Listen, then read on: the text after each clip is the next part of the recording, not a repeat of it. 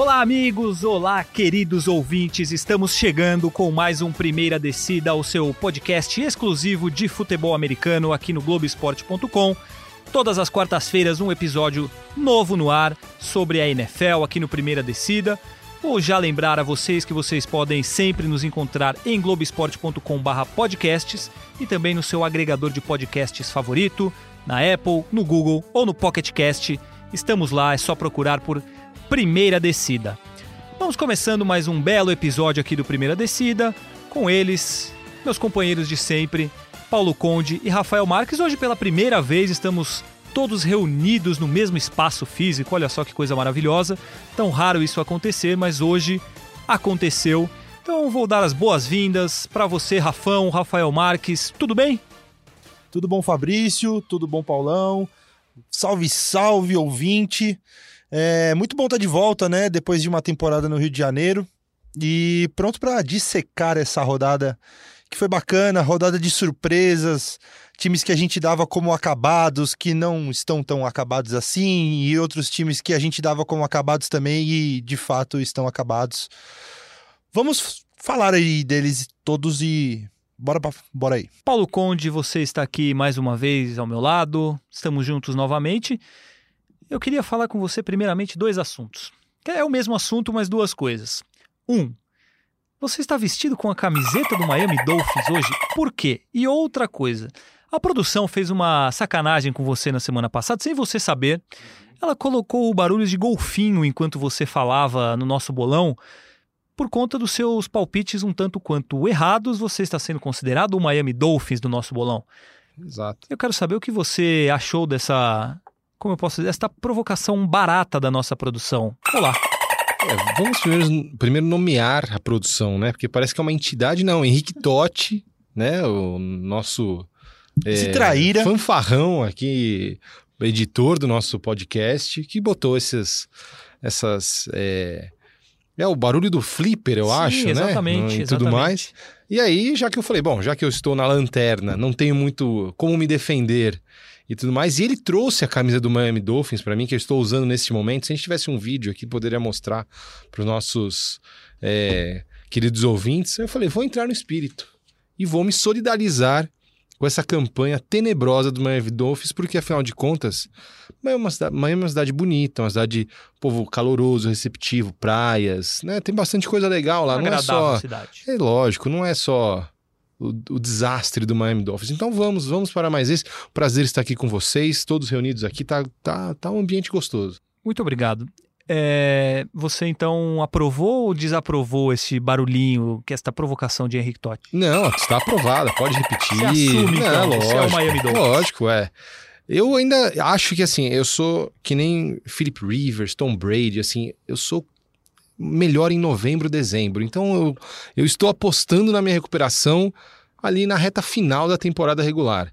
No começo demora para esquentar um pouco, mas sigo acreditando. A hora que, Rafão, peço sua opinião, a hora que o cara fala eu sou como o Tom Brady, é melhor a gente passar pra frente, né? É melhor a gente seguir, né? É, então, melhor não falar nada.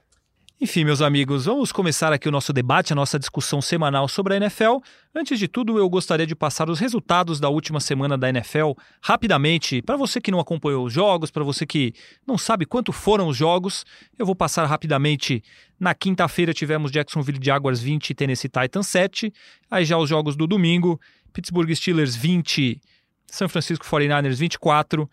Buffalo Bills 21, Cincinnati Bengals 17, Dallas Cowboys 31, Miami Dolphins 6, Green Bay Packers 27, Denver Broncos 16, Indianapolis Colts 27, Atlanta Falcons 24, Kansas City Chiefs 33, Baltimore Ravens 28, Minnesota Vikings 34, Oakland Raiders 14, para a alegria de Rafael Marques, New England Patriots 30, New York Jets 14, Detroit Lions surpreendendo 27, Philadelphia Eagles 24, Carolina Panthers 38, Arizona Cardinals 20, New York Giants 31, Tampa Bay Buccaneers, desculpa, New York Giants 32, Tampa Bay Buccaneers 31, Houston Texans 27, Los Angeles Chargers 20, Seattle Seahawks perdeu em casa para o New Orleans Saints por 33 a 27, Los Angeles Rams 20, Cleveland Browns 13 e fechando a semana no jogo do Monday Night, Chicago Bears 31, Washington Redskins 15.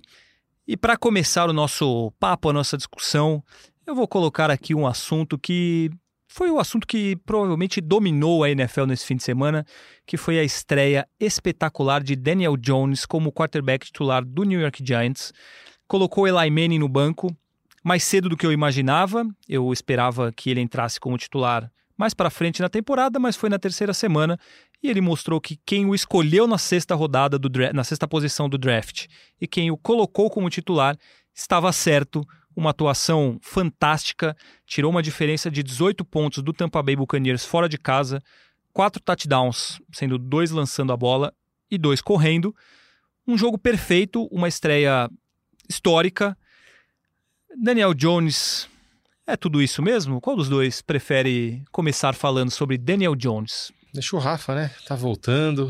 Né? Fica à vontade, Tem a Rafa. prerrogativa aqui. Eu acho que ele mostrou pra gente que é, é, os palpites que a gente estava dando semana passada, né, o que a gente comentou sobre ele ter sido confirmado como titular, tem um sentido ali, né?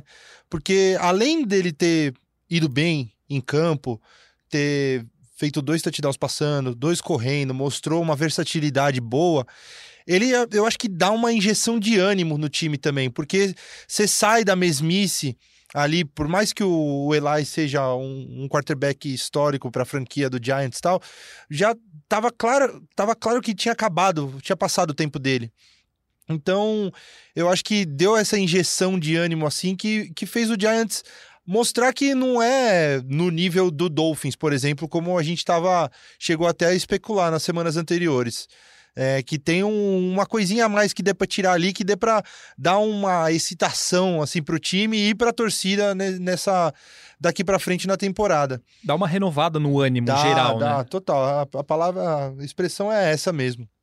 Mas como nada de bom vem 100% para o Giants, perderam o Saquon Barkley, né? Machucado de seis a oito semanas. É, então, para não ser totalmente um fim de semana perfeito para o torcedor de, do Giants, mas tem motivos para se animar. Sobre esse negócio da escolha em, sexta, do, em sexto no draft, né? É, eu acho que dá uma amenizada nas críticas, mas acho que a gente até comentou isso por fora. É, mas não, não tira 100% a culpa do front office do Giants, porque assim, é, o que se especulou na. Ninguém chegou a falar que o Daniel Jones era um quarterback ruim, que ele não era promissor e tudo mais. A, a questão era a posição que ele foi escolhido.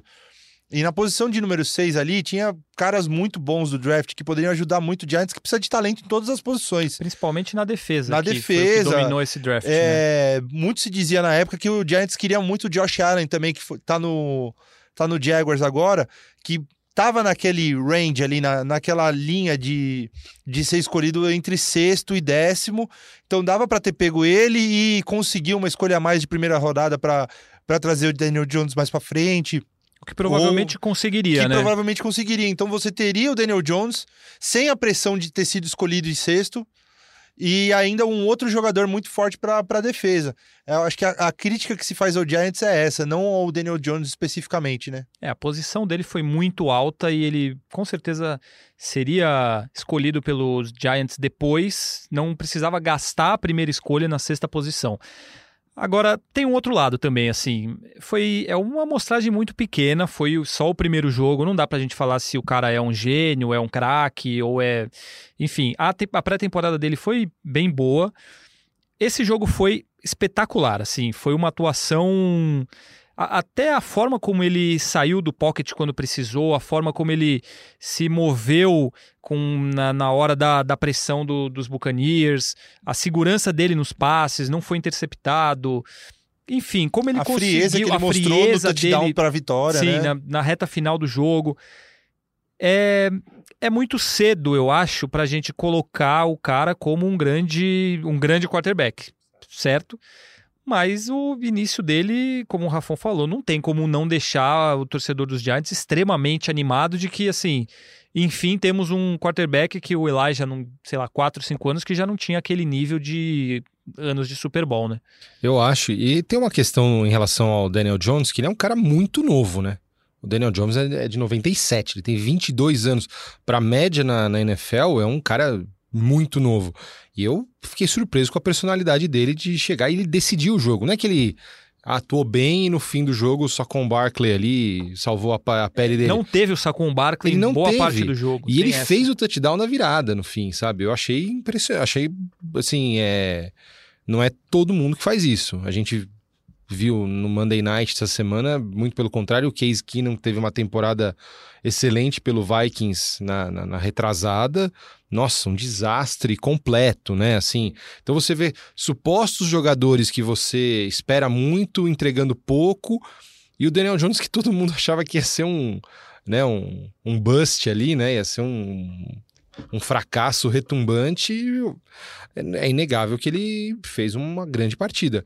Se vai virar, é, se vai ser um grande jogador, é tudo muito pre prematuro a gente falar agora. Só que realmente o cara teve uma partida impressionante: 353 jardas, dois passos para touchdown, teve um fumble, teve ali alguns erros. De normais. forma normais. Sim, sim. A equipe, no geral, não é uma boa equipe, né? Não, não tem uma linha ofensiva tão boa e tudo mais. Então você tem que bater, tirar o chapéu, bater palmas, tirar o chapéu para a atuação dele, Hum, sim. Mas eu acho que até por todos esses poréns dos Giants serem um time ruim, Uhum. ele não ter o Saquon Barkley, ele ser inexperiente, ele ter uma pressão do tamanho de Nova York nas Claro. costas dele para ele fazer uma boa atuação. Ele tá jogando fora de casa numa cidade que faz um calor absurdo, perdendo de 18 pontos. São elementos que potencializam o que ele fez. Também É, acho. Que deixam a, a atuação dele ainda mais especial. Porque, que nem você falou, são Eu acho, poucos caras que concordo. conseguem fazer isso com anos de experiência.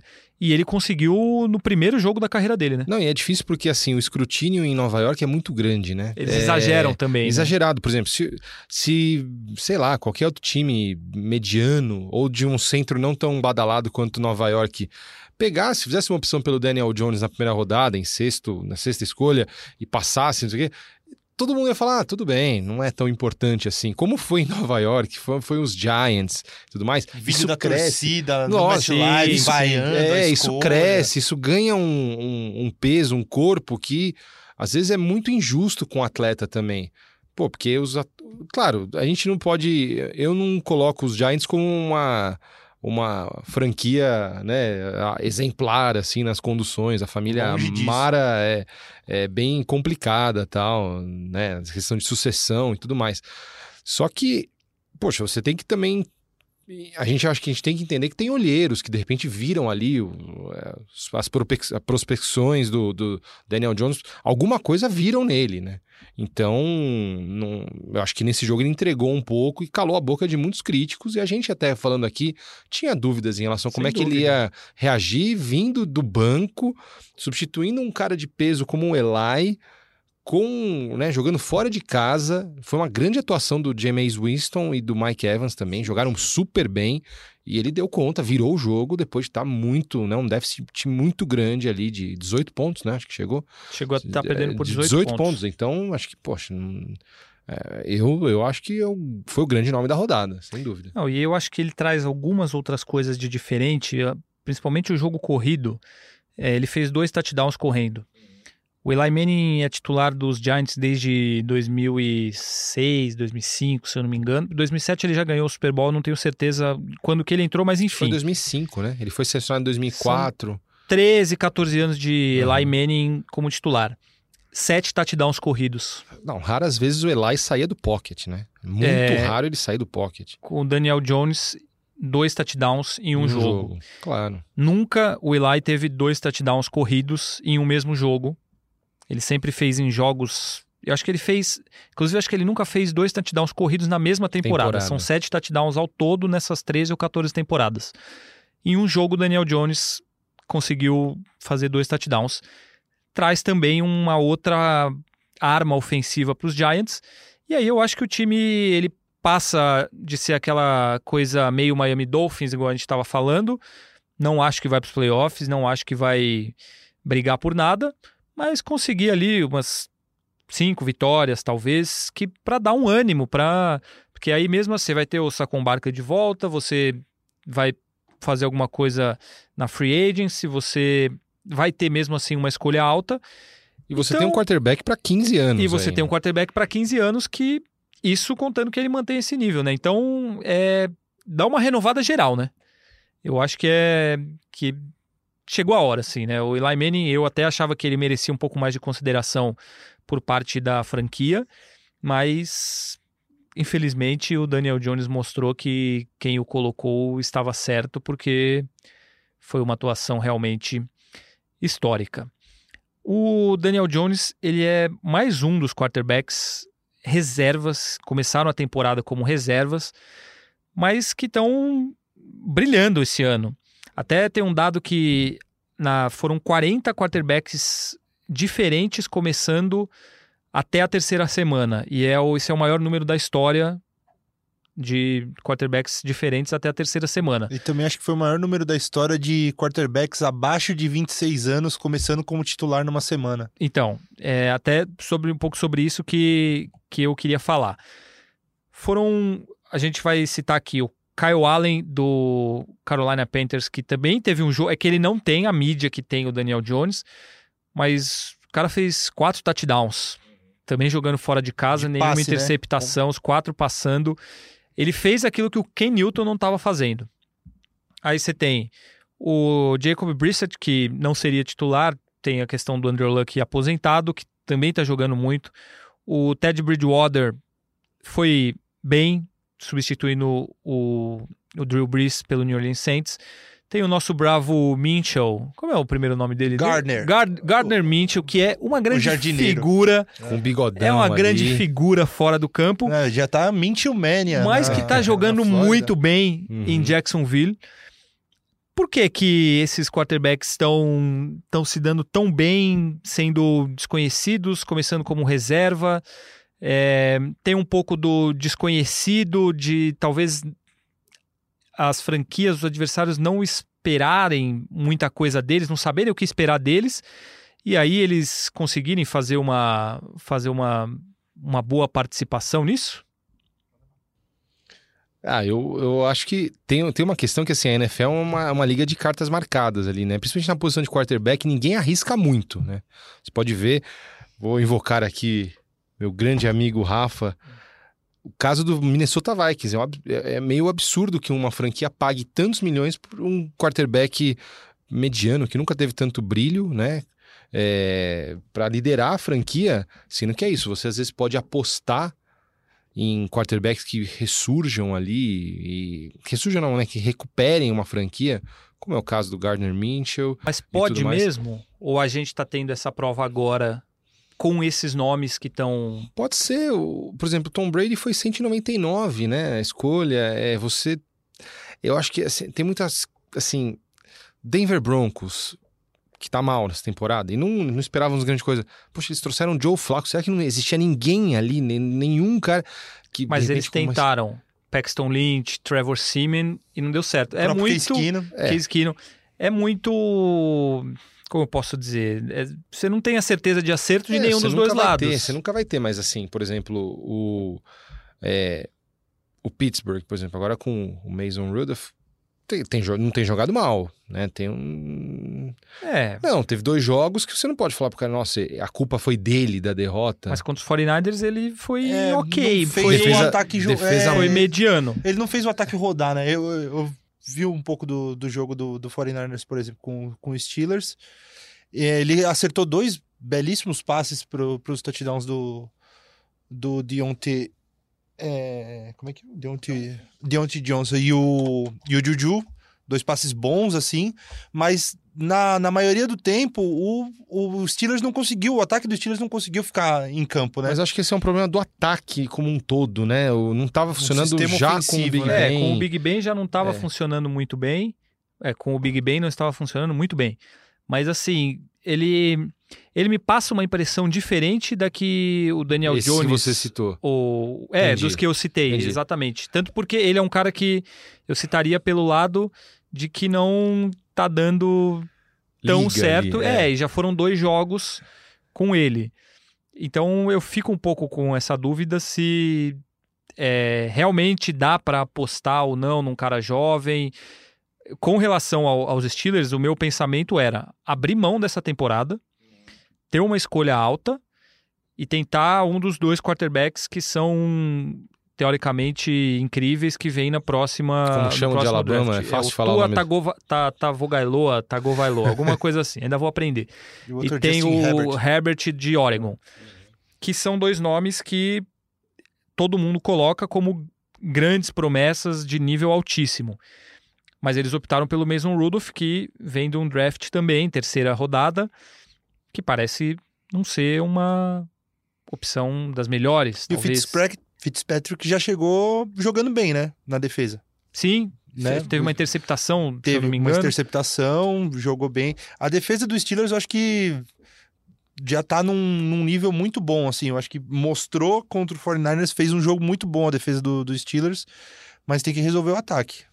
É, mas só, só voltando para encerrar o, É, o, assunto, assunto, né? é, e, e até o, a, a linha de pensamento ali, é isso, porque como você tem poucos jogos na temporada, as equipes geralmente elas não, elas não, elas não podem se dar muito ao luxo de arriscar. O que a gente está falando desses, desses esses casos que a gente citou, Daniel Jones, é que realmente o Eli já não, não funcionava mais para a franquia e, e olha, e eles tentaram bastante o Eli, né? Assim, o Eli é, ele foi meio empurrado com forceps ali bastante tempo. O, o Minchel, ele veio porque o Nick Foles, que tinha sido contratado, se machucou. Todos os outros Né? casos foram É- por é obrigação. Obrigação. Nenhum time, na verdade, aposta muito assim, né? É uma, é uma tendência, acho que da liga mesmo. Mas eu acho que, pô, é muito bom que uma safra nova aí, com bons valores, esteja surgindo. Acho que pra, pra NFL é, isso é excelente. Eu acho que você foi o- ao- certo ao ponto, Fabrício, na hora que você apresentou o assunto sobre eles são quarterbacks desconhecidos e, os- e as defesas ainda não sabem como marcar esses caras. Então, se eles estão num dia bacana, num dia inspirado ali, fazendo passes bons e tal, eu acho que fica mais difícil deles serem marcados. Então, esse fator surpresa conta muito a favor também. Eu vi o Mintil lançando, pô, ele acertou uns passes ali bem difíceis e precisos, assim, com uma janela curta de, de onde ele tinha que mandar a bola, ele mandou certinho ali. O Kyle Allen também tem uma mecânica de arremesso bonita demais também. Então, esses caras eles aparecem como surpresa e aí talvez fique um pouco mais difícil de serem marcados. Agora, falando especificamente de dois casos. O próprio Minchel e o Kyle Allen, que é do Carolina Panthers. Vocês voltariam com os dois? O, o Ken Newton é uma lesão no pé que acho que vai semana a semana. E eu acredito que esse desempenho do Kyle Allen dá tranquilidade pro Carolina Panthers recuperar o Ken Newton totalmente. Eu acho que Não é, tem aquele desespero. E eu acho que até porque o Kenito precisa eh, ter uma recuperação plena, né? Sim, porque o começo já de temporada dele foram- foi terrível. e há, e há duas temporadas atrás também teve muitos problemas de lesão. O ano passado ele já teve um problema É. de lesão no ombro que ele operou pela segunda vez, Pois que é, é. o ombro do lançamento dele. Pois é, acho que pelo jogador que ele é, que ele, ele em plena forma, a gente sabe que ele é, ele é incrível, né? A dinâmica dele, de correr, de passar, ele é ótimo. E já faz, acho que um, pelo menos uns dois anos que ele não tá jogando 100%. Então talvez seja realmente o momento de, olha, Ele precisa estar na forma física dele plena para jogar. Até É, porque um 100% diferencial dele. dele é o jogo corrido e essa temporada ele teve menos três jardas, eu acho, totais. Mas o que eu ia perguntar para vocês é: esses dois casos são dois. O Nick Foles e o Ken Newton voltam nessa temporada, o Nick Foles mais para frente ainda, e o Ken Newton em breve. É, vocês acham que valeria a pena apostar nesses dois que, que estão surgindo? Ou eles continuando nesse nível? Ou você volta com o quarterback que teve um começo. O Nick Foles nem tanto, porque ele se machucou muito no começo. Porque eu já ouvi falar, até o próprio Paulo Antunes falou na, na transmissão sobre essa questão de do Minchel continuar como titular com o Nick Foles. É, Vale esse risco? O que, que vocês pensam? eu acho que tradicionalmente as- a- os times vão voltar com os- as suas estrelas, né? Concordo. Não, tem que voltar. E acho que tem que voltar mesmo, né? Porque por, por melhor que essas- esses eh, substitutos sejam, você tá falando de dois quarterbacks um ganhou o Super Bowl, outro foi finalista dos. O Cam Newton, MVP de temporada. É, eu, não, eu acho que não. Eu, eu voltaria com eles, né? Acho que se, se por uma. Se porventura os caras não renderem muito assim, aí eu, eu vou pro plano B. Mas eu acho que é isso. É um, é um alento para as equipes saber que elas têm uns backups ali de alto nível. Sim, o Minchel até tá mais consolidado. O Kyle Allen foi o primeiro jogo dele, É. mas também me impressionou a forma como ele jogou, a Uhum. segurança, quatro touchdowns aéreos. Foi muito bem. Eu assisti bastante, pra- praticamente esse jogo inteiro, porque meu fantasy tem vários jogadores do Ah, Arizona então tinha um Cardinals. interesse pessoal. sim, interesse claro. pessoal. E realmente eu fiquei impressionado com a atuação de Kyle Allen comandando o Carolina Panthers. Agora, o... sobre o Arizona Cardinals, rapidinho, eu fico, eu fico com uma impressão muito, assim, estranha vendo o, o Kyle Miller, O Kyle Murray. o Kyle Murray jogar. Porque parece um menino jogando um jogo de adulto, assim, ele é muito baixinho, cara. É, dá uma impressão estranha ver ele jogando, porque você tá acostumado a ver quarterbacks, mesmo os que não são fortões, assim, tipo o Big Ben, mas os caras têm um, um porte, assim, o, o Kyle Murray, ele parece um menininho jogando, e aí ele sai correndo ali, cara, eu, eu fiquei muito impressionado, assim, E, e engraçado que o, o É. Daniel Jones é o contrário, porque o Daniel Jones tem quase dois metros de altura. Você via ele do lado dos Bruntamontes lá na linha ofensiva e ele, meu, ele é alto pra caramba pau, ali. né? É. E aí, inclusive, acho que ele tem um fumble que ele. Acho que ele tem a bola, é, perde a bola e ele vai lá e se joga meio, meio naquele, naquela trincheira lá. Aham. Não se importa muito, mas realmente o, Ky- o Kyler Murray vai ter esse tipo de sofrência aí na NFL, porque É. ele Eu, eu fiquei pensando nisso até a sec longo bem prazo, dado né? ali Porque pode machucá-lo tem que ser um pouco pesado. ver ali, buscar os, os- os jogadores na secundária. é, e eu não sei, ele tem que ter um talento muito natural, assim, pro, pro cara ter sido primeira escolha de draft com todos os scouts, olheiros olhando o cara, é, é bem provável que ele tenha recursos para isso, mas me causou uma impressão muito estranha vendo, vendo ele em campo. Agora, Paulo Conde, você falou aí que Daniel Jones é um quarterback alto, forte. É, você acha que ele pode dar essa sequência aí de quarterbacks bonitões na NFL? Que você acha que ele está no nível de Tom Brady e Jimmy Garoppolo, por exemplo, ou ainda está um pouco abaixo? Eu não sei dizer, não sei opinar. Não, não, não- eu analisei apenas, obviamente, a parte é, de jogabilidade dele. Não fiquei. Habilidade em campo, Claro, não você- a questão de beleza. Imagine, imagino que você tenha visto a beleza, porque você, você É, trouxe eu- esse assunto eu- à tona. é, não, não, não chega aos pés de Tom Brady ainda, não, Não. não, não. Ele não tá. e Jimmy Garoppolo são, são dois. Estão além. É, estão além. São Ah, outro nível de entendi. beleza. Daniel Jones ainda tem que. Tem muito para Tem chegar que lá ainda. muito. Segundo nossa produção aqui, pra dar números certos, crédito pro nosso Henrique Totti, 1,96 de altura, Daniel Jones, Daniel Jones. e 1,78 Kyler Murray. É uma pequena diferença, né? E isso no futebol americano faz diferença. Você tem o Drew Brees, que não é um dos mais altos, mas o cara é um gênio com a bola na mão. Agora você vai pegar os outros, todos são altos, assim, a maioria. Philip Rivers, Tom Brady, Ken Newton. O Russell Wilson é um baixinho, mas que corre muito. Parrudo, né? É, muito, forte. atlético, né? O, o Kyle Murray, acho que ele tem mais esse estilo do, do Russell Wilson, mas com alguns anos de experiência e qualidade ainda de diferença. É, vamos para os nossos pontos positivos e negativos desta semana. Vamos, vamos. Quem, quem Sim. vai começar? Você, Paulo Conde, por favor, o seu ponto positivo. Quem você coloca nesta semana como ponto positivo? Miami Dolphins. Não, tô brincando. Ah. Não, acho que a gente tem que falar. A gente já falou muito do Patriots, Patriots, Patriots tal, mas eu acho que a gente tem que falar do Tom Brady um pouquinho. Tom Brady, nesse final de semana é, passado, ele se tornou o segundo maior passador para touchdowns em temporada regular, é, só atrás do Peyton Manning. E ele vai passar o Manning né, nessa temporada. É, 539 para o Peyton, 524 para o Tom Brady. E mais do que isso, é, o Drew Brees também está na briga, mas o Drew Brees machucado agora vai, vai, ficar, um, vai ficar um pouquinho aquém no, no número do Brady. É, o, o Tom Brady já tem sete touchdowns na temporada, nenhuma interceptação. Mais do que isso, sem forçar nada, né?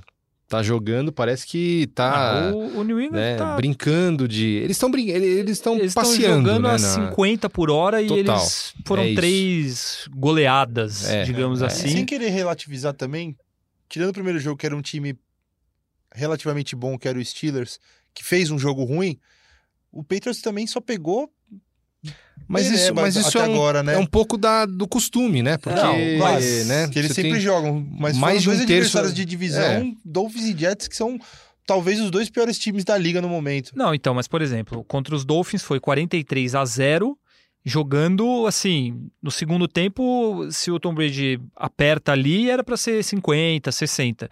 E contra os Jets foi exatamente a mesma coisa, tanto que ele saiu Saiu. e aí tomou um, um touchdown de interceptação do quarterback reserva, que eu não lembro o nome. Então, assim, eu acho que eu concordo com você. Foram dois. O primeiro jogo foi impressionante contra os Steelers, que teoricamente era um time bom, ainda tinha o Big Ben.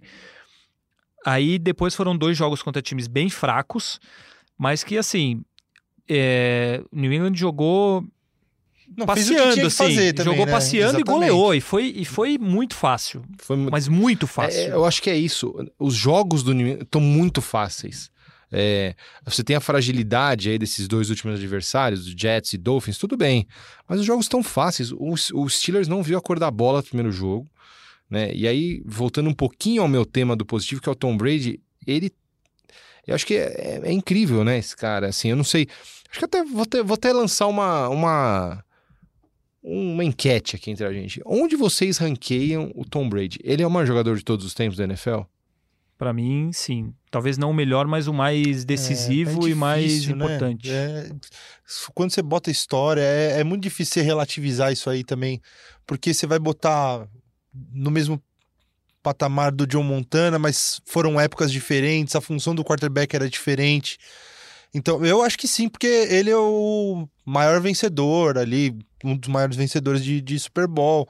É, teve temporadas regulares e maravilhosas a, tempo- a carreira toda dele, então tá entre os maiores, mas é, sei lá, é que nem você comparar Messi e no- Cristiano Messi, Ronaldo. Cristiano Ronaldo, Messi, Messi, Pelé, essas coisas assim que a gente relativiza, mas quem acompanha a galera das antigas, velhinhos lá dos Estados Unidos que viram Johnny Unitas jogar Joe Montana. Joe Montana, Bart Starr e tal, os caras vão falar que foram da época deles. Então, é- acho que é muito relativo esse negócio, mas com certeza tá entre os maiores de todos, com certeza. eu, eu talvez ele não seja o melhor e nem acho que é o melhor. É, muita gente fala que o Aaron Rodgers, por exemplo, é um quarterback melhor em técnica, em lançamento, mas óbvio, eu não acompanhei esses outros antigos. Pelo que eu vejo de números e pelo pouco que eu vi, para mim ele é o, o maior da história e mais decisivo da história. O melhor talvez não, mas o maior para mim ele é. É, eu, eu fico impressionado com a constância que esse cara teve em 20 anos de carreira, né? Vai, vai já quase, quase dando 20. É impressionante, são seis títulos de Super Bowl. Ele já é o líder, ele, ele, é, o, ele é o segundo em temporada, em passes temporada, mas ele, juntando com playoffs, ele já é o primeiro, né? Já tem 500, e no- quase 600 passes. É um, é- eu, acho, eu acho muito impressionante. Um, com uma pessoa com 42 anos num esporte tão violento, que a gente não pode deixar de, de, de ressaltar a violência. É um jogo violento, claro. dúvida. E ele se manter nesse nível. É, um, é, é muito impressionante pra mim. É, eu fico realmente. E aí, quando eu vi que ele agora é o segundo e vai passar o Peyton Manning, que eu falo, poxa, esse cara é o maior campeão da, do Super Bowl, porque só. Você vai pegar, ah, não, teve aquele defensive end do não sei o que, tá, mas ele como protagonista, é, seis títulos de Super Bowl e tudo mais. Realmente eu fico pensando até quando esse cara vai jogar em alto nível, porque É, ele não tem nenhum plano de parar de é, jogar. e- exatamente. Porque você vai falar, ué, se esse cara tiver. Do jeito que estão os Patriots, ah, ele vai jogar mais quatro temporadas. Se eles ganharem três, não é nenhum absurdo, né? A gente tá falando em nove, dez títulos de Super Bowl. Então, era o meu destaque positivo era esse. Todo homem começa por uma grande mulher, assim como toda mulher começa por um grande homem. E ele tem Gisele Bündchen ao seu lado, que o ajuda muito em todos os aspectos da vida. Rafão, seu destaque positivo para essa semana. Olha, meu destaque positivo, eu vou até mudar um pouquinho do que eu tinha falado pra vocês antes do que a gente tinha combinado. Por que você vou vai fazer, mudar um vou pouquinho? fazer uma menção honrosa. Primeiro, o que eu tinha falado que eu falaria, que é o Alvin Kamara, que carregou o Saints nas costas na ausência do Drew Brees. É, Mas eu- uma coisa que me chamou muita atenção essa semana, que vai ser meu destaque positivo, foi o Baltimore Ravens na derrota contra o Kansas City Chiefs. Você achou? Eu achei, porque assim, eu achei, principalmente pela postura do time em campo e pelo, pela postura do John Harbaugh. Porque você jogando contra um Kansas City Chiefs, do jeito que tá jogando, com o Mahomes sendo um extraterrestre também, é, você tem que mostrar culhão em campo. E foi isso que o Ravens fez. Assim, marcou o primeiro touchdown do jogo, não, não foi pra, tipo, chutar o ponto extra. Foi tentar uma conversão de dois pontos. Acertou? Não acertou. Então não valeu. É, então, não valeu. Mas assim, é, o John Harbaugh falou isso depois do jogo. Eu tenho que tentar marcar o máximo possível de pontos contra o, o Kansas City Chiefs. E foi isso que ele tentou fazer o jogo inteiro. Então, eu gostei da postura do, do, do Ravens em campo. O Lamar Jackson teve um jogo um pouco abaixo passando ali do, do que ele tinha tido nos últimos tempos, mas o Mark Ingram foi monstruoso durante o jogo, foi 135 jardas de scrimmage. Acho que ele fez três touchdowns, Três né? touchdowns, foi o monstro do meu time do, do Fantasy essa rodada também. Parabéns. E... Mas é isso, tem esse lado do, do Ravens ter mostrado culhão e tem o ponto positivo também do do, do Kansas City Chiefs que criou isso nos adversários, né? Esse efeito Mahomes, assim, de fazer os times ficarem tão é, apreensivos de jogar contra ele que eles vão tentar coisas diferentes para tentar bater o, o Chiefs do jeito que tá jogando. Você vai falar? Queria... Não, vou. Eu queria pedir pro Rafa pra ele pedir desculpas pros nossos ouvintes. Ele usou um termo muito chulo, chulo né? Culhões? Aqui. Ah, é verdade. né? É, é um bananão. É um bananão. bananão. Né? É, você, você é o nosso bananão. É, não, eu até queria falar um pouco sobre o Lamar Jackson. Eu achava. Ele fez dois jogos espetaculares, mas eu queria esperar ele enfrentar um adversário de mais alto nível. Tudo bem que ele saiu de adversários fracos para um talvez o melhor da liga, o segundo melhor da liga. Mas eu achei que aí já voltou a ser um Lamar Jackson mais normal. Ele errou praticamente metade dos passes que ele tentou. Pegou uma defesa que é um pouco melhor, embora a do Kansas também não seja uma maravilha. Mas não foi aquele furacão que ele foi nos primeiros jogos. Então eu acho que ele não é tão genial igual ele foi no começo e nem também esse de nenhum touchdown, É, tá em metade dos evolução, né? tá em É evolução, aquele é. negócio, aquele quarterback de segundo ano que tá em evolução, que vai fazer um- uns jogos maravilhosos e outros ele vai Sim. dar uma variada ali que, que faz parte, que- faz parte do crescimento é mesmo. É que surgiu, surgiu essa questão, ah, o Baltimore, a hora que tá jogando o Lamar Jackson, será que dá para bater de frente com, com Patriots e com Chiefs? Até mostrou que pode. é, São dois assim, times que é- podem é se o- encontrar nos playoffs é, de novo. E assim, ele tá, obviamente, o time tá abaixo dos Chiefs, mas pode dar trabalho. Mas assim, eu acho que esse jogo também serviu para não é falando por um lado ruim, colocar o Lamar Jackson no lugar dele, de que ele não é esse craque, esse gênio que ele foi nas duas primeiras rodadas, mas que de fato ele também evoluiu muito na questão, principalmente do passe, do que ele tinha no ano passado. Só um fato curioso que aconteceu nesse jogo do Chiefs também, é, vi vídeos na internet da torcida se preparando ali pro tailgate, pro churrascão no estacionamento ali da, antes do jogo. É, era vídeo, um vídeo às três da manhã e tava uma fila quilométrica para entrar no estacionamento do Arrowhead para mostrar o- a empolgação da torcida em Kansas com, com o time para nessa temporada do jeito que tá jogando. É a Mahomes mania.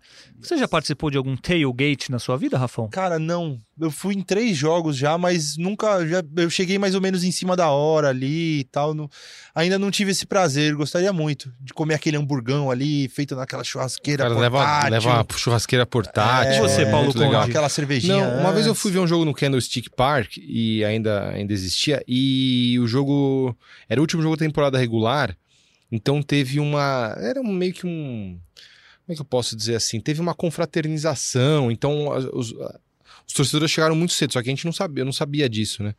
Então, assim, acho que desde as 8 da manhã, o jogo era uma da tarde, tava rolando o tailgate, tava uma, loucura, uma festa tal. E época ruim de São Francisco, 2010 tal, não ganhava de ninguém tal. Só que aí, pô, se eu soubesse, teria, eu, eu cheguei e já tava meio na rebarba no negócio, mas eu Poderia fiquei... ter aproveitado mais. Ah, mas eu fiquei animado, assim, é que, é que o pessoal se anima mesmo com isso, né? Eles levam, tipo, pô, Leva piscininha. é isso, é uma coisa muito legal. pra Cadeirinha, tipo, de praia, monta guarda-sol e tal, é um barato. E não tava, não tava calor, mas é que tava, Tava um sol forte, mas com aquele vento de quem já foi para São Francisco, é gelado pra caramba. Mas maior barato. Só que eu não consegui participar, não consegui me enturmar com ninguém ali nesse no breve período entre a chegada e o jogo. Deu uma, uma meia hora só. Eu não sei se vocês já tiveram a oportunidade de assistir a um Sunday Night no estádio. Eu Não. assisti uma vez um Miami Dolphins e New York Jets. Que era um... Nossa, bela- não, não, bela mas escolha Era, não, mas era o, Na o época- Jets era um time bom, tanto que ganhou fácil. É, os torcedores eles assistem, eles levam televisão para assistirem a rodada inteira durante o dia e fazendo o churrasco deles lá. E chegam, e eu lembro que eu tava indo de Orlando para Miami na estrada de manhã, assim, e passando um monte de gente com bandeirinha do Miami Dolphins. Eu falei, eu errei o horário do jogo alguma coisa vai acontecer. Mas é porque eles chegam muito cedo e ficam lá fazendo o tailgate deles, que é uma tradição americana. Que É, é tipo o nosso pernilzão no é tipo o nosso estádio, pernilzão, assim. mas muito só mais que mais- e mais tradicional. Chegam antes, pelo- né? Chegam é mais o, cedo. é o programa ainda. da família americana. Isso. Eu vou dar rapidamente o meu destaque positivo dessa rodada, que vai ser a NFC Norte. Olha só, todos os times estão com campanha positiva.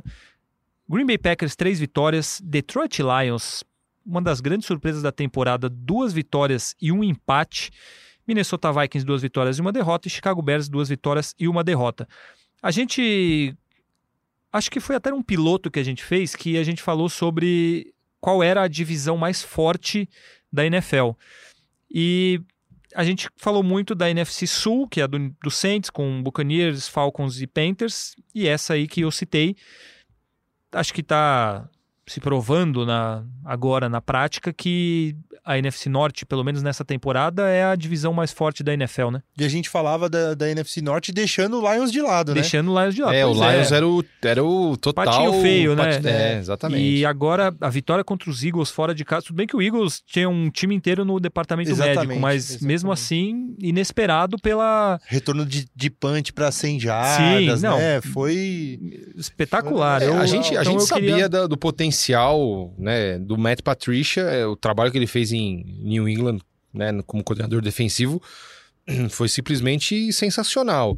Então, assim, acho que todo mundo nutria um, assim, uma, uma um questionamento sobre, pô, com o Matt Patricia esse time nunca vai dar certo. Parece que depois da temporada passada que foi muito ruim, Tá competitivo, existe uma menos, luzinha é, no fim do é, túnel é. ali, né?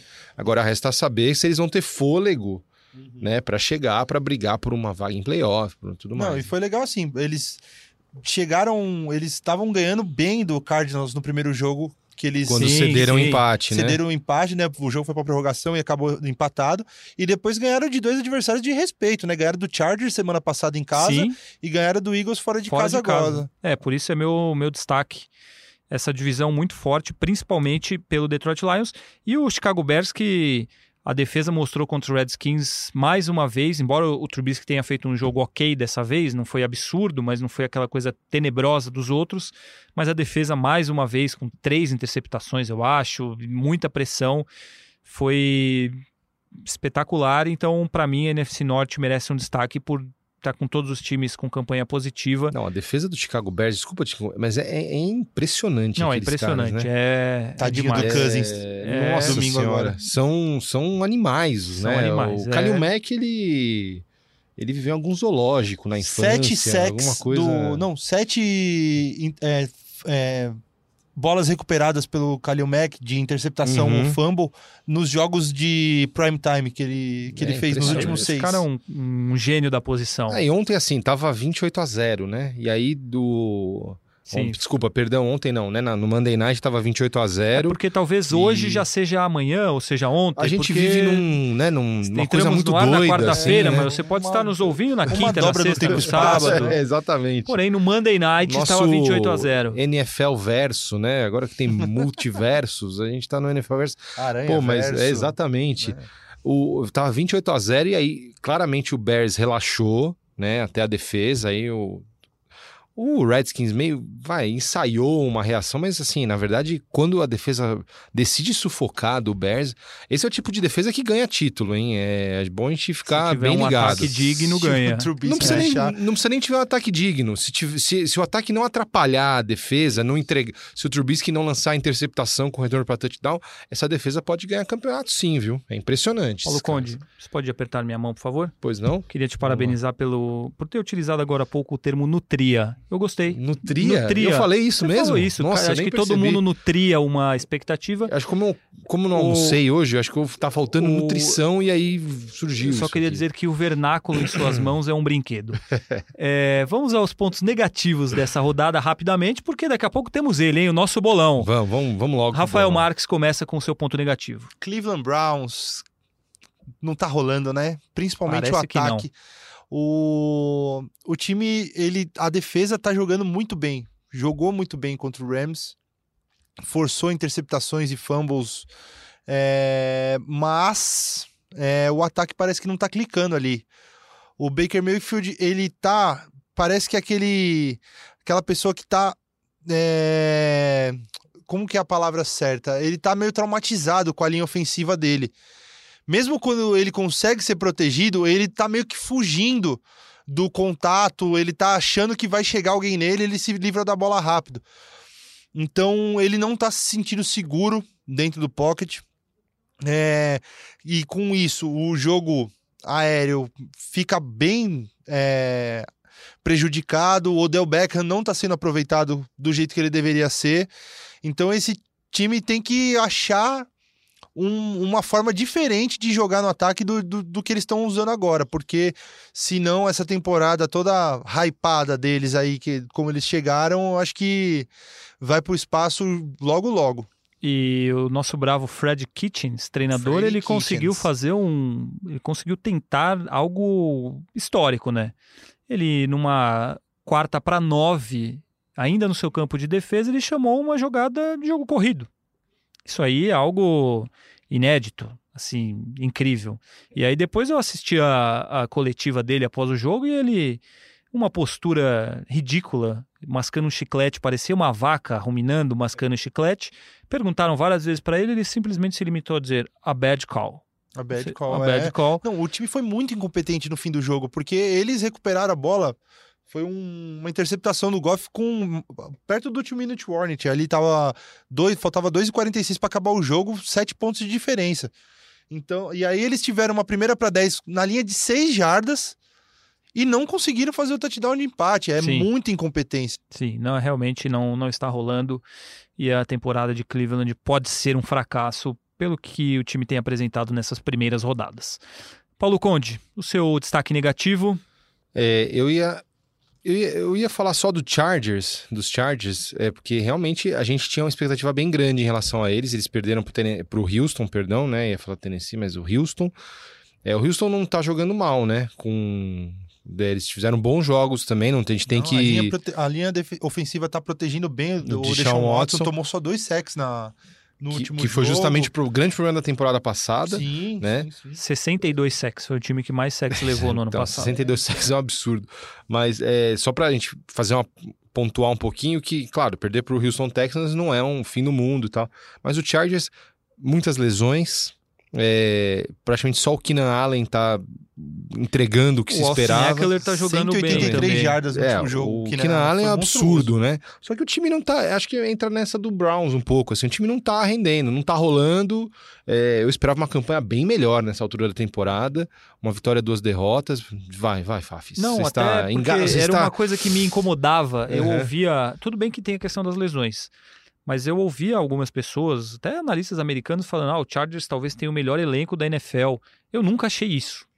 É, eu acho que existe É, uma time, coisa é o melhor time de 1 a romantizada. 11, assim, vai. É, o, assim, E se- pra mim nunca foi isso. praticamente desde que o Philip Rivers entrou em 2004, o Chargers teve grandes elencos. é, e por, por algumas. Teve, teve temporadas que tinha, em números, o melhor ataque e a melhor defesa da NFL. Só que o time não entrega. Na hora H, assim. ele é, é engraçado que até cresce na reta final. Tem a tradição de crescer ali, em novembro. O Philip Rivers tem aquele apelido, acho que é Mr. November, Mr. December, eu não me lembro. Só que chega na hora H. e o time não tem constância, o time não tem estabilidade, acho que até emocional, quanto tática, estratégica, para entregar. Só que eu achei que nesse começo de temporada existia essa baita expectativa, né, de um time completo, funcionando bem, então, mas e nem isso, né? É, nem isso e eu acho que é o, talvez a maior decepção até agora. Talvez. Posso dar mais um Tá ponto negativo elas. do Claro. Los Angeles Chargers? O nome do estádio, cara. não dá para o nome, do, o nome de um estádio do time, até anotei aqui. Dignity Health Sports Park. Aí entra no bravo Cara, naming rights. Não, não, não. É. É. o nome mais zoado de um estádio na NFL do Los Angeles Chargers. Não pode, não pode. Um time não pode ir bem Para- jogando num estádio como esse. Para os nossos ouvintes que não entenderam este nome maravilhoso, repita, por favor, Rafão. Dignity Health Sports Park. Seria o quê? É Saúde digna? É, né? Então, mas é, é- acho que é o nome de uma empresa. Ah, provavelmente. Não é, provavelmente, Saúde. né? Naming rights. rights. é.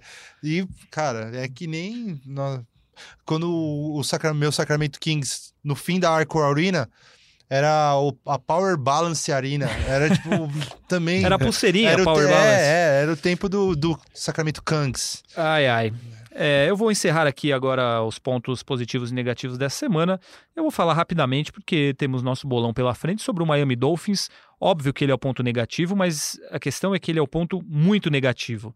Eu também assisti o jogo contra os Cowboys bastante, pois Dak Prescott é o meu quarterback no Fantasy. Então eu prestei atenção. O time do Miami Dolphins realmente é horrível, horroroso. É assim, é um time que ele chega, ele consegue fazer algumas coisas, mas aí ele tem drops bizarros, é, sofre fumbles desnecessários.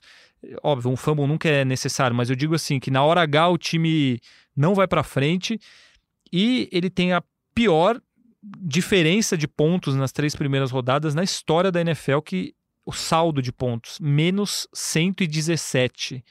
Em três jogos, o Miami Dolphins conseguiu fazer 16 pontos e levar 133. É um absurdo, é, é bizarro, é uma vergonha. é- qualquer adjetivo que eu colocar aqui vai não vai ser suficiente para mostrar o quão ridícula é essa campanha do Miami Dolphins e o quão, o quão grotesco é o time esse ano. Me impressionou realmente como é ruim. Já trocaram do Fitzpatrick pro Josh Rosen, o quarterback, já perdeu o jogador trocando, já teve de tudo. E olha, se não for um time 0-16 essa temporada, vai ser um milagre, porque para mim o Miami caminha a passos largos para ser o pior time da história da NFL, com a esperança de renovação, né? Porque tem três escolhas de primeira rodada no próximo draft, aí tem mais acho que duas ou três no outro. Então, quem sabe melhora, mas para esse ano a situação é terrível. Com muita gente já contando que vai bater um recorde da, da pior derrota também na NFL, né? Chegou perto logo na primeira rodada, 59 a 0. Foi ma- a maior- 59 a 10, não foi? 59 a 10, Tomaram perdão. 43 a 59 0 foi dos- um foi um do- uma vitória do Patriots sobre o Titans faz alguns anos.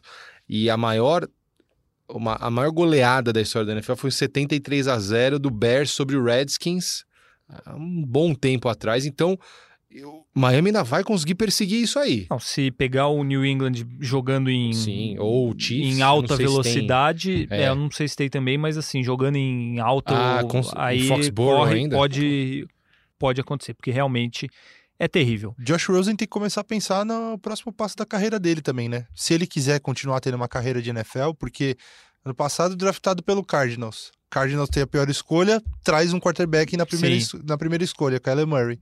Aí ele vai é trocado pro Dolphins, que provavelmente vai ter a primeira escolha de draft, provavelmente vai escolher, Vai um, escolher um um quarterback, quarterback. também. Então, É. o menino tá não deu sorte também dos, dos times que ele caiu e tem que talvez ele tenha que mostrar serviço de algum jeito nesse time ruim do Dolphins Ou- pra ele conseguir uma vaga em algum outro time, já que provavelmente ele não vai ter espaço lá no ano que vem. Também tem um outro lado de que ele esteve em dois times péssimos, né? Então talvez ele num time mais acertado possa fazer algo melhor. Posso falar um negocinho só antes do nosso bolão? Se você for muito quer mandar rápido, vai mandar eu- beijo pra quem? Não, não, não. Vocês viram a história do Nelson Aguilar? Sim, vimos. Cara, isso Sim. foi uma das coisas mais legais que eu vi ultimamente. O vídeo virou viral. Virou viral, né? É ótimo. Ah, Se tornou viral. fala nisso, eu lembrei de uma coisa. Hum. Onde está nosso versinho da semana? Versinho da semana, temos o versinho da semana. Então, Você mas quer- não, não, não vamos Podemos, broadcast. podemos ele- colocá-lo. Então, já que Paulo Ah, Conde, já que Paulo Conde chamou o versinho da semana, aí vem ele, Ian Rezende, com o seu versinho sobre Daniel Jones. Desconfiança, sombra de Eli, em Nova York virou piada, mas tampou a boca dos críticos nesse domingo com uma bela virada. Daniel Jones mostrando que a vida de quarterback pode ser ingrata. Imagine para quem já fez 3-0, mas em Dallas não convenceu o magnata. É, Ian Rezende está se tornando um grande poeta aí. Ele até cita Dak Prescott e Jerry, Jerry Jones, no Jones, final, não sim. querendo pagar o que o que Dak Prescott quer ganhar. E Ian Rezende está tá virando um belo poeta, não? Ah, participações especiais bonitas aqui no nosso podcast. Agora Parece que All Michaels e, é, o pessoal da NBC já estão Estão de olho nele. Estão de olho, tão de olho tão nele, exatamente. Estão tirando, querendo tirá-lo da gente. Aguarde que semana que vem tem mais um. Rafael, eu queria pedir desculpa pelo Paulo Conde, que ele te cortou completamente quando você É que foi me deu, falar sobre. Me, me deu um desespero. Cadê o versinho? Né? o verso- Você foi falar sobre a história de Eagles e Nelson Aguilar. É, Por favor, isso, explica aos nossos o- ouvintes. O Eagles, o, o Aguilar teve um primeiro tempo muito ruim no jogo contra o Lions. Ele teve um fumble que ele deixou a bola cair no chão, teve alguns drops malditos lá. E aí, ele ficou marcado por isso. E aí rolou no domingo, no domingo à noite mesmo, ou na segunda-feira, acho que foi do, do domingo para segunda, um incêndio na região da Filadélfia. E aí o nosso bravo Hakim Loss, que é um ex-bombeiro, tava passando por ali e ajudou a resgatar as pessoas no prédio pegando fogo. E aí ele deu uma entrevista para a CBS local lá, dizendo que começaram a jogar bebês da, das janelas para eles salvarem e eles estavam segurando. Como o Nelson Aguilar não fez. Não fez. Então, é, ficou viral esse vídeo e aí as pessoas zoando o Nelson Aguilar porque o cara, no meio de uma história de contando como ele estava salvando pessoas de um incêndio, ele citou o Nelson Aguilar do jeito negativo. E o Nelson Aguilar, num gesto nobre, depois da repercussão que o caso tomou, ele chamou o cara para assistir jogos do Eagles agora. Então foi, foi um negócio bacana. Assim. É, ele respondeu no Twitter falando que o cara era um herói e convidando ele e a família dele para assistir um jogo do Philadelphia Eagles por conta do Nelson Aguilar. Vai bancar a, a família do ex-bombeiro, né? Ex-bombeiro. É, Hakim Laws. em, em um jogo do Philadelphia Eagles. Realmente uma atitude muito bonita. Todos prontos para o bolão? Produção, você já está com o seu microfone em mãos? Eu vejo que você está aí mexendo no celular, vai pegar o seu microfone agora no chão. Então, aí vem ele, o nosso bolão, que eu gostaria de passar a vocês rapidamente aqui a nossa classificação. Rafael Marques continua livre, leve e solto, com 33 acertos na frente, acertou 12 jogos nessa semana. A nossa produção assumiu a vice-liderança. Muito bem, Henrique Totti. Parabéns pelos seus palpites. Você obrigado, também acertou obrigado. 12 jogos nessa semana. Está na segunda posição com 30 acertos. Eu estou com 29 acertos na terceira posição. E aí, com 26 acertos, no último lugar está ele, Paulo Conde, o nosso golfinho Miami Dolphins. Vamos para os jogos dessa semana? Podemos começar? Todos prontos? Todos com os palpites Bora. Vamos. na ponta da língua? Vale lembrar que chegamos com essa semana a um quarto da temporada. né? Exatamente. É, É aquela- quarta temporada. é, Passa, demora para chegar, mas passa rápido, né? É, mas É era, era só um comentário inútil. Só queria fazer um comentário inútil. Tá bom. Espero que da próxima vez, quando forem inúteis, você evite. Já que são inúteis, né? Não, mas eu, eu- eu- de vez em quando eu vou vir pra. Porque é legal. É Pô, sempre bom lembrar dar um, um pouco Claro. de inutilidade ao nosso podcast. Vamos lá, Green Bay Packers e Philadelphia Eagles, Thursday Night Football, um ótimo jogo, inclusive. Em Packers, eu vou abrir votando no Green Bay Packers. Rafael Marques, Eu vou de Eagles. vai? Vou, vou de Eagles. Eu A acho que reação o... do Fabrício é ótima. Se tivesse vídeo É, aqui, né? Eu tenho, eu, na verdade, eu tenho que pedir a bênção pra ele, porque o cara é o líder disparado. É então, verdade, só, é verdade. só Semana questionei. passada vocês falaram, ah, contra quem que o Colts jogou mesmo? Foi contra o Falcons. Ah, todo mundo votou no Falcons, eu votei no Colts. Ah, olha lá, votou no Colts. Mas deu, deu Levou, certo, acertei. Mu- Você está levando muito salto alto. Por favor, contenha-se. Não, acho que o Eagles vai ter umas peças importantes de volta. O Fletcher Cox provavelmente vai verdade. voltar, então botar pressão ali no Aaron Rodgers, eu acho que vai dar Eagles. O Eagles precisa ganhar pra não deixar o, o Cowboys escapar muito também. Cowboys, fiquem de olho nos Cowboys, vou sempre dizer isso a vocês. Produção, Packers. Paulo Conde.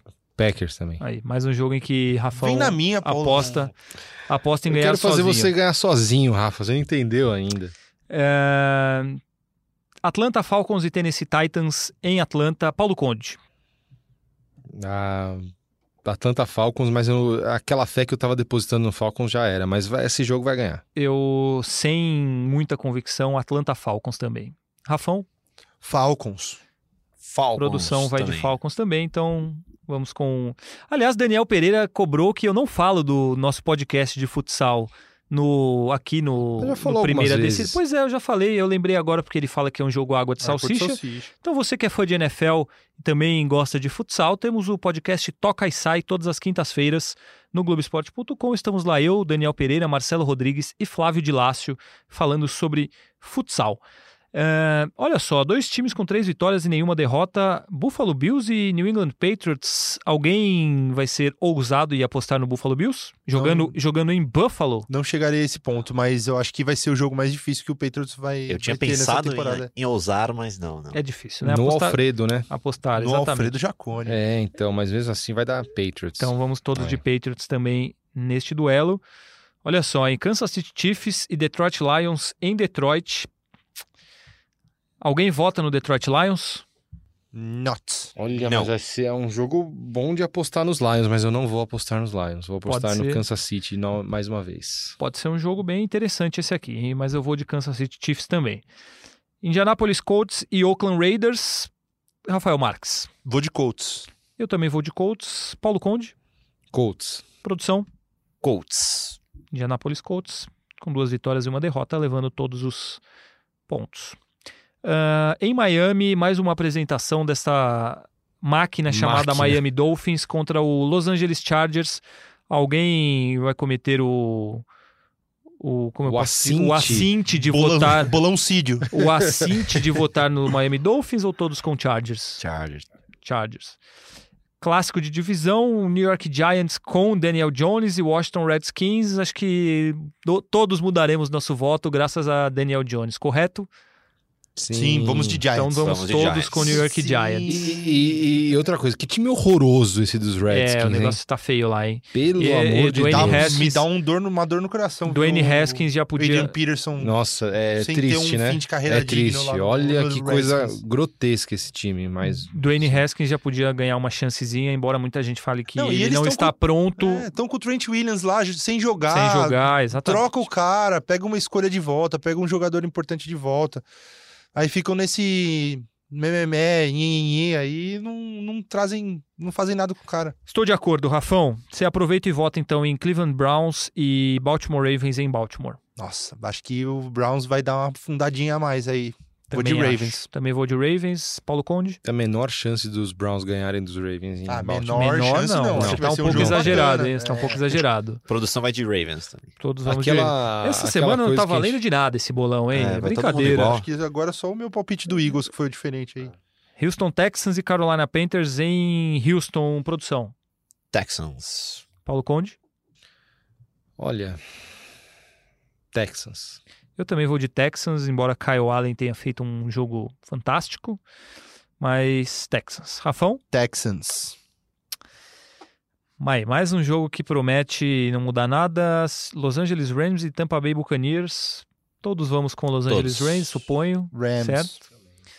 Não sei pra que a gente tá fazendo esse bolão essa semana, sendo que nada vai mudar.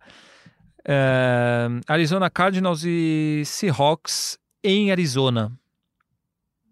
Seahawks. É, o Seahawks ganha. É, Rafael vai, Marques. vai dar Seahawks, mas uh, eu- me dá uma, Então vai, cara. um Vai. negocinho aqui pra votar no Cardinals, porque o, o Seahawks tá muito decepcionante essa temporada até agora, mas eu vou de Seahawks. O, o negocinho que está dando em você também está dando em mim, e é por isso que eu vou votar no Arizona Cardinals para mudar um pouco esse bolão.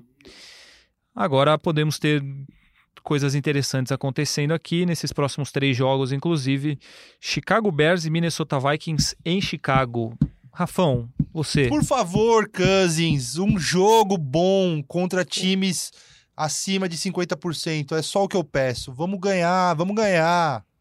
Isso significa que você vota nos Vikings. Vai.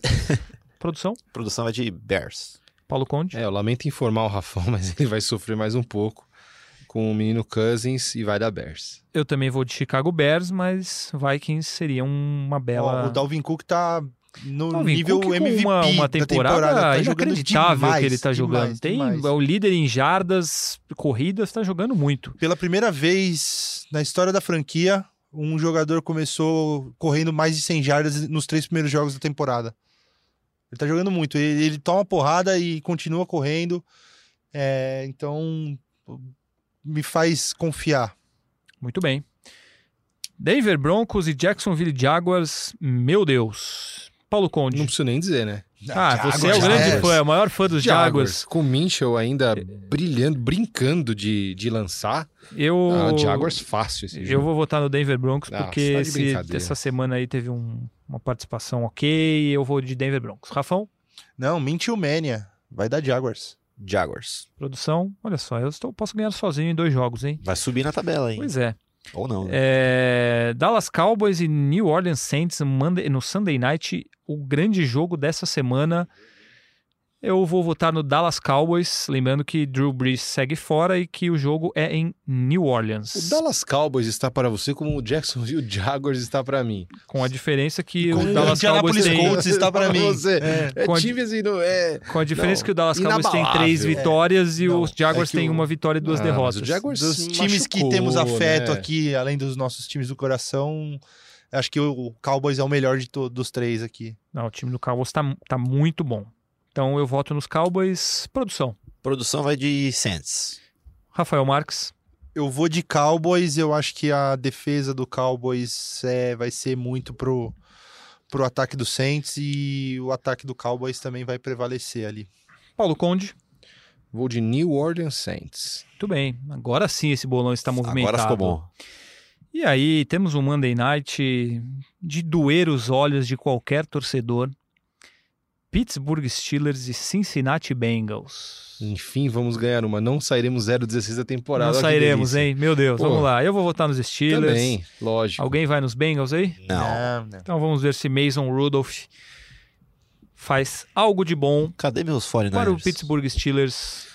Ah, uma Bye, informação bye importante. week. Primeira a semana, semana- de bye. Jets e 49ers. É, 49ers e Jets de bye nessa Sim. semana. Importante, né? Começa a gente semana de bye e você percebeu Tava isso dando muito show, porque- né, cara? Teve que Porque reparar, nosso né? Henrique Totti reparou que o time dele não jogará, porque começam a- os buys, os times que folgam E, na, o- e os na 49ers temporada. vão, fazer, vão ser 4-0, porque eles têm uma tabela bem boa. 4-0 vão É, pegar o 49ers Cleveland, depois acho que eles têm um outro jogo interessante pra eles. Você está desprezando muito o Cleveland, né? Tenha, Não, tenha acabou, calma. Acabou. Eu Tenha acho que esse calma, podcast não. despreza muito o 49ers, inclusive você, Fabrício. Não, de forma nenhuma, porque se você lembrar, eu coloco o 49ers como colocava desde o começo como uma possível surpresa Uma na possível Conferência surpresa. Nacional. Já é uma realidade. Tre-. Não, mas 3 e 0 também é o seguinte, acho que como eu já falei que estão você, 3 e 0 aí, o 49ers é o mais mentiroso de todos. porque ele só Não, eu pegou time acho. ruim, só pegou baba. só pegou baba, só pegou Não time dá, ruim. não dá. O Garoppolo não dá. Rafão vai, eu acho que foi Tampa Bay, o Steelers acabado E, e, Cincinnati e Bengals. Cincinnati Bengals. Não, e contra os Steelers foi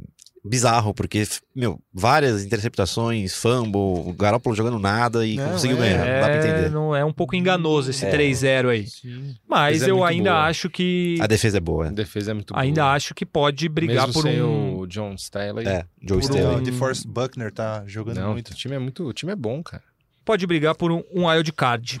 É isso. É tá isso bom. então, meus amigos. Agradeço a vocês por essa participação no bolão. Vamos ver quem se dá bem na semana que vem, porque por enquanto temos Rafael Marques na liderança e Paulo Miami Dolphins Conde no último lugar do nosso bolão. Paulão colou na produção. Os palpites são exatamente os mesmos. Então viver, nada, verá. nada vai mudar entre Conde. eles. A vai reação- continuar alguns pontos atrás. A relação dolf- dolfiana no fim da temporada. Vocês Vamos ver. aguardem e verão. Então é isso, meus amigos. Estamos encerrando aqui mais um podcast Primeira Descida. Vou relembrá-los que vocês podem nos encontrar em globesport.com.br podcasts e também no seu aglutinador de podcasts preferido, Google, Apple ou Pocket Cast. lá estamos. Você gosta do termo aglutinador, Paulo Conde? Tá, é, tá que nem no, no Tria, né? São, você decorou o vernáculo Belos Hawaii. vernáculos. Aglutinador é uma palavra muito bonita. Por favor, se despeça dos nossos ouvintes, Paulo Conde. Gostaria de agradecer os ouvintes por mais uma,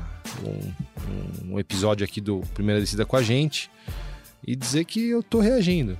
Né? Já pontuei igual a você e a minha função como os Dolphins, eu não posso né, ser muito produtivo, assim, não conseguiria.